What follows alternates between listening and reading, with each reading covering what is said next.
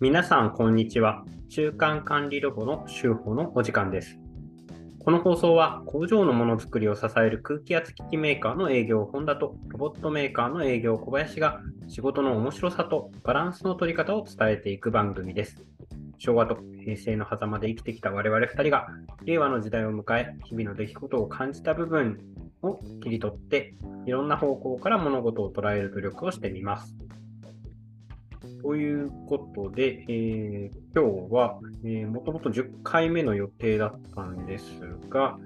えー、またまたですね、小林さんがちょっと急遽参加できなくなってしまったので、まあ、9.5回ということで、えー、一人集法を、えー、始めたいと思います。えー、とですね、まあ、私事ながら、えー、5月にですね、えー、今の会社に入社して、16年目、まあ、丸15年経って、私はあの前職からま5月に転職をしたのもあってですね、16年目に突入ということで、この16年目を迎えてですね、まあ、思ったことなんかを少し本編の方ではお話ししていければなと思っております。それでは、えー、本編の方始めていきます。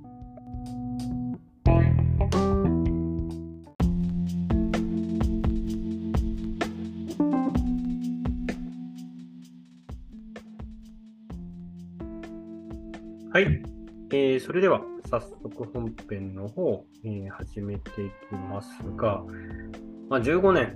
っていうと、えー、結構な、え、時間が経っているのかなと思います。まあ、入社した頃と今で言うと何が違うかっていうと、まあ、例えば身近なところで言うと、えー、スマートフォンとかっていうのは当然なかった時代かなと思っていて、えー、っと、まあ、結構ですね、まあ、営業出たての頃っていうのは、まあ、いろんな先輩たちが、まあ、度胸試したとかって言いながらですね、えー、まあ、工業団地とかですね、まあ、工場がいっぱい隣接しているような、えー、工業団地というところに、えー、まあ、我々、こう、まあ、若手の営業をですね、えーまあ、各その工業団地でまあ、下ろしてですね、車で連れてって下ろしてですね、で、まあ、片っ端からこう、その工場に、まあ、突撃するなんていう、まあ、そんなローラー作戦みたいな、えー、ことを、えー、昔やったりしたなというのを思い出したりしました。で、まあ、あの頃はですね、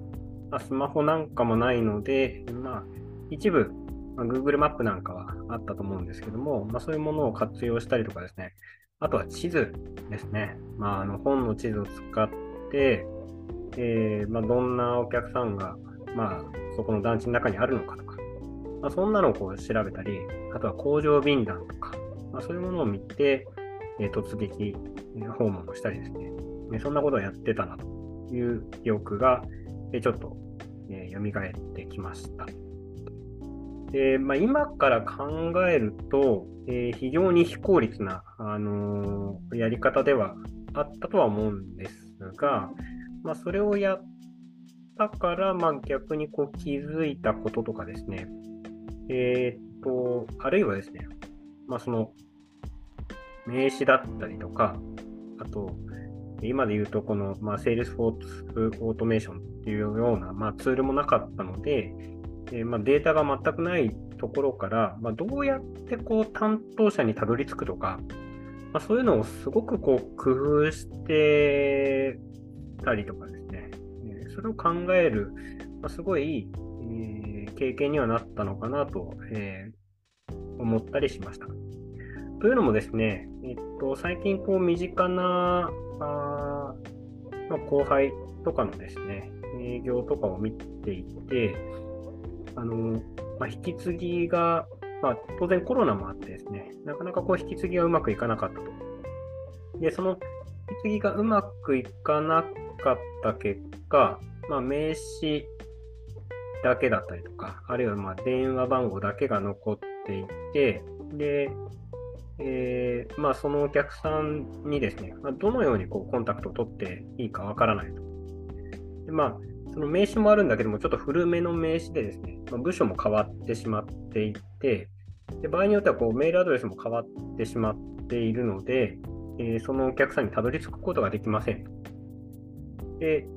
えー、まあ、少しこう考えればですね、まあ、例えば代表電話に電話をして、でま、当時の部署と、でまあ、その方のまフルネームを把握していれば、フルネームを伝えて、えー、その方につないでくださいと。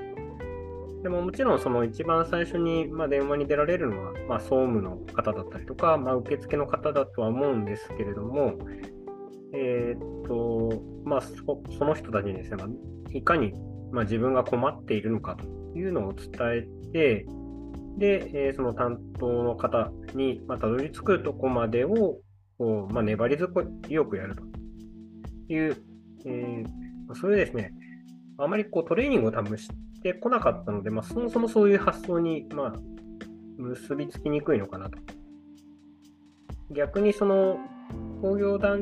地に、まあ、ローラー作戦なんかを、まあ、やっていったことですね、まあ、その当時、えーまあ、15年前にこう20代だった、えー、自分らなんかはですね、まあ、どうやったらこう何にもない状態、まあ、白紙の状態からですね、えまあ、お客さんのこう、まあ、キーマンだったりとか、えそこにたどり着くっていう、え粘って粘ってたどり着くみたいな、あのそういうこう、え筋肉がですね、まあ、おのずと、まあ、ついていったのかなというのを、え考えたりもしました。まあ、ある意味こう効率を重視してですね、えっとまあ、今更こうローラー作戦なんて、まあ、少しこう時代錯誤もあってですね、まあ、やる必要もないかなと、あの個人的には思うんですけども、まあ、それをやらない代わりに、じゃあ、あのどうやって粘って担当者に会うのかとかですね、まあ、そういうこうトレーニングをまこれからの世代の子たちには、えーま、伝達していく必要があるのかなと。まどうやったらこううまくですね、ま、そういう、ま、粘って面談するみたいなですね、そういうこう筋力をつけてあげられるのかなというのをちょっとこう感じたりしています。まあ、そんなことが、ま、これからうまく言語化してですね、あの後輩たちに伝えていければいいかなということを、ちょっとですね、えー、まあ、15年前の、まあ、自分とですね、まあ、今の、えー、ま20代の子たちの環境の差を、ま比較したときに違いがあるんで、まそこのこうギャップをどうやって埋めていこうかいうのを感じたりしました。えっ、と、以上です。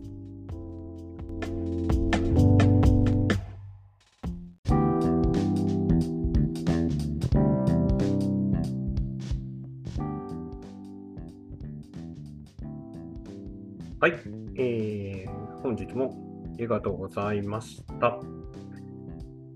そうですね、やっぱあのー、まあ、今回テーマとして、まあ、話したこととしては、あの答えを、ま教えること自体っていうのはま結構簡単なんですけれども、まあ、どうすればこうそのお客さんにたどり着けるよとかですね、パワーポイントこうするといいよっていうことはあの伝えられるんですけど、まあ、これもなんかある意味、まあ、自転車の乗り方と一緒で、まあ、実際に自分で、ま苦労して、えー、ま身につけないと、まあ、いざそういう場になった時に、こう、まあ、対処ができないのかなというのも思ったりしました。だからまあ、ある意味それをこう、